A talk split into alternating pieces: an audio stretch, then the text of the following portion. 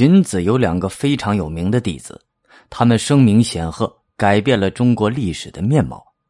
他们为此后的王朝提供了一套儒表法理、霸王道杂之的统御之术。他们是韩非和李斯。韩非出生于韩国的贵族，和老师荀子一样，他的学说也融合了诸家之长。不过，韩非子抛弃了荀子倡导的礼义。转而宣扬法治，成为先秦法家的集大成者。韩非子认为，没有法令，即使是尧舜这样的圣贤之君，也不能治理好国家；而若有法令的约束，即使是桀纣那样的暴君，也不会把国家扰乱到难以收拾的地步。而且，像尧舜那样的圣君，百年难遇。像桀纣那样的暴君也是世所罕见，大部分国君都是中人之资。一个中等的国君守着法来治理国家，就好比一个笨拙的工匠守着规矩尺寸来做工，怎么也是大差不差的。战国时代的法术之士可以分为法术士三家，任法的一派以商鞅为代表，讲究法律条文的制定和执行。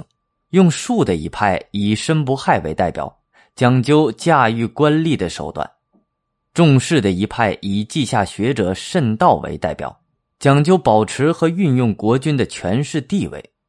韩非主张三者结合使用，提倡君主的极端专制，剪除私门势力，选拔法术之士，以法为教，以吏为师，禁止私学，厉行赏罚，奖励耕战。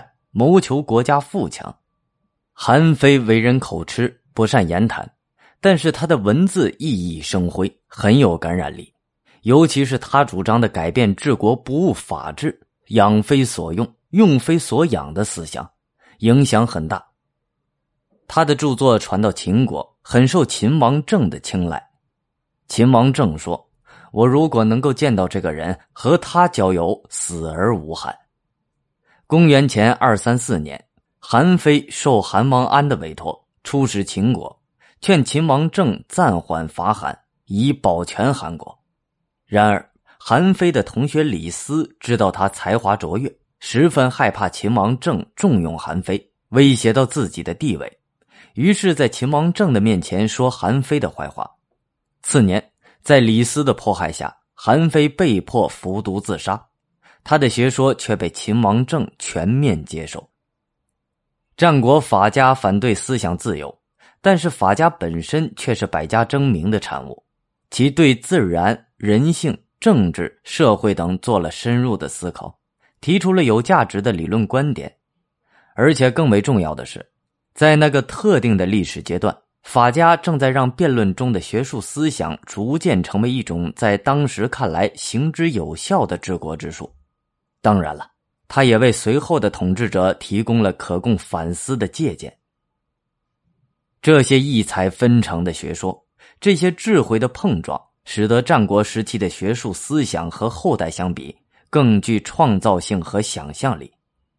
不过，正如汉代的司马谈指出的，战国时期的思想家都是从现实需要出发，提出自己的理论主张的。他们治学的出发点是为了统治者出谋划策，他们游历列国也是希望得到统治者的赏识和重用。